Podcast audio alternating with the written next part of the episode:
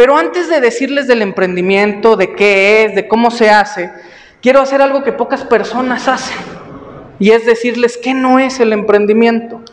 Porque quiero platicarles eh, que yo sufrí, pueden sufrir algunos de ustedes, o muchas otras personas el día de hoy allá afuera.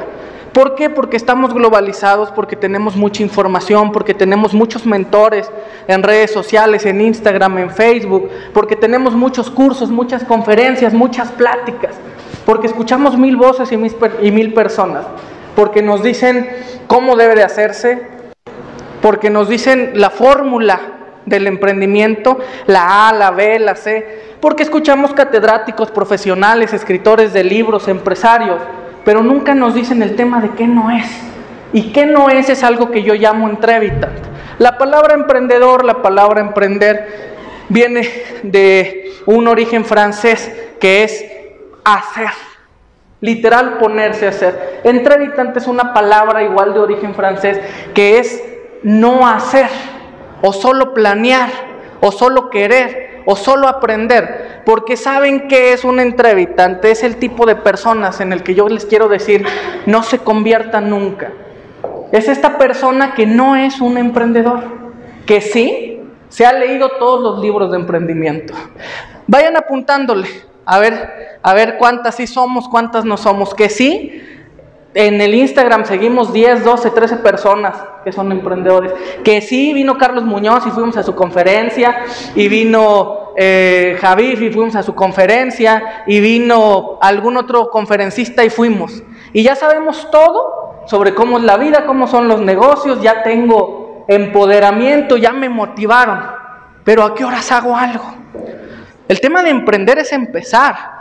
Porque tenemos las personas que van a todas las conferencias, que saben todos los libros. Es más, hay unos que tienen, tienen mi respeto, lo tienen, porque saben todos los términos. Saben cada uno de los términos, el cash flow, cómo funciona, cómo, cómo, cómo es el tema inmobiliario, cómo es el tema financiero. Pareciera que son unos expertos. Y pasa mucho que a veces vamos a salir de la universidad y vamos a ser ese, ese experto, pero no nos convirtamos en un entrevital. ¿Por qué? Porque emprender debe de cumplir la máxima de que ya empezamos, que lo que sea, cómo como sea, con qué con lo que tengamos. Porque una vez que iniciemos, vamos en verdad a entender todo lo que era una mentira o lo que no aplica o lo que no sirve. Porque debemos de entender que todo tipo de cursos, todo tipo de diplomados, que todo tipo de maestrías están hechas en general. Están hechas para poderle a alguien enseñar a administrar, a operar, a dirigir lo que sea. Pero lo que sea es muy grande. Nosotros tenemos que empezar las fases de la especialización y de la especialización en la operación. En ese punto, ¿qué les quiero decir yo sobre el emprendimiento? El emprendimiento lo primero que tiene que hacer es emprender. ¿Y qué es ser emprendedor? En todas las empresas, en todos los emprendimientos, en todos los negocios, tenemos diferentes tipos de sujetos desde el primero que es el pasante, el chalán, como le queramos decir, que es la persona que está aprendiendo, que quiere conocer, que quiere experimentar, pero que no tiene ni la propiedad ni toda la experiencia para poder hacerlo solo. Después viene los operarios. En esta parte de los operarios puede ser cualquier tipo de operario, no hablo nada más de zona industrial.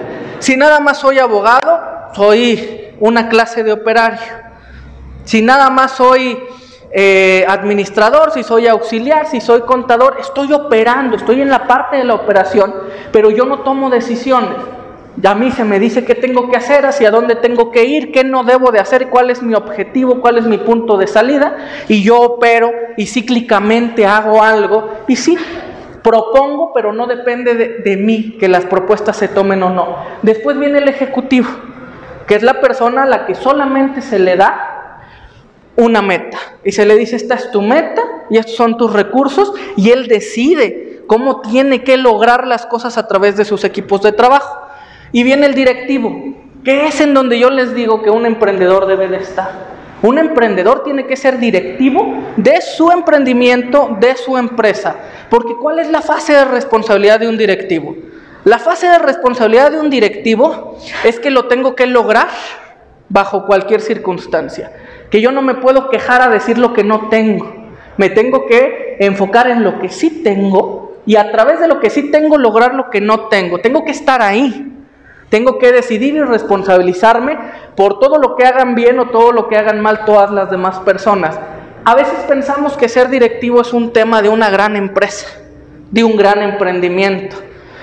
Ser directivo es ser directivo aunque sea de tu propio carrito de paletas si depende completamente de ti, de tu propia tienda, de tu propia empresa, de tu propia consultoría, de tu propia inversión. Pero ojo, aquí tenemos un tema bien importante en donde puede venir la distorsión. Si eres directivo de algo, pero no eres también accionista o no eres también propietario, la verdad es que no eres emprendedor. La verdad es que no eres ese emprendedor. ¿Por qué? Porque estás trabajando el sueño de alguien más. Porque estás construyendo el patrimonio de alguien más. Porque eventualmente no has empezado a construir más que tu cartera de conocimientos y tu cartera de contactos, pero no la vas a explotar. Es importante hacerlo sobre propio. Si bien yo no les estoy diciendo que vayamos y que, desde, eh, que no nos guste o que desechemos el hecho de trabajar para alguien más o de trabajar en grandes empresas. Es lo mejor que podemos hacer, ir a aprender a una gran empresa porque estamos aprendiendo ya la operación, conociendo ya agentes en el mercado y aparte nos pagan. Y en este punto, también solo ser accionista, pero no estar en la operación, para mí no es emprender. ¿Por qué?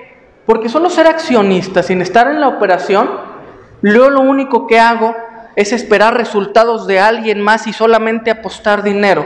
Un verdadero emprendedor tiene que sudar la camiseta, tiene que comprometerse, tiene que levantarse la primera hora del día y acostarse la última hora del día con su emprendimiento en la cabeza, con su sueño, mejorarlo, acrecentarlo.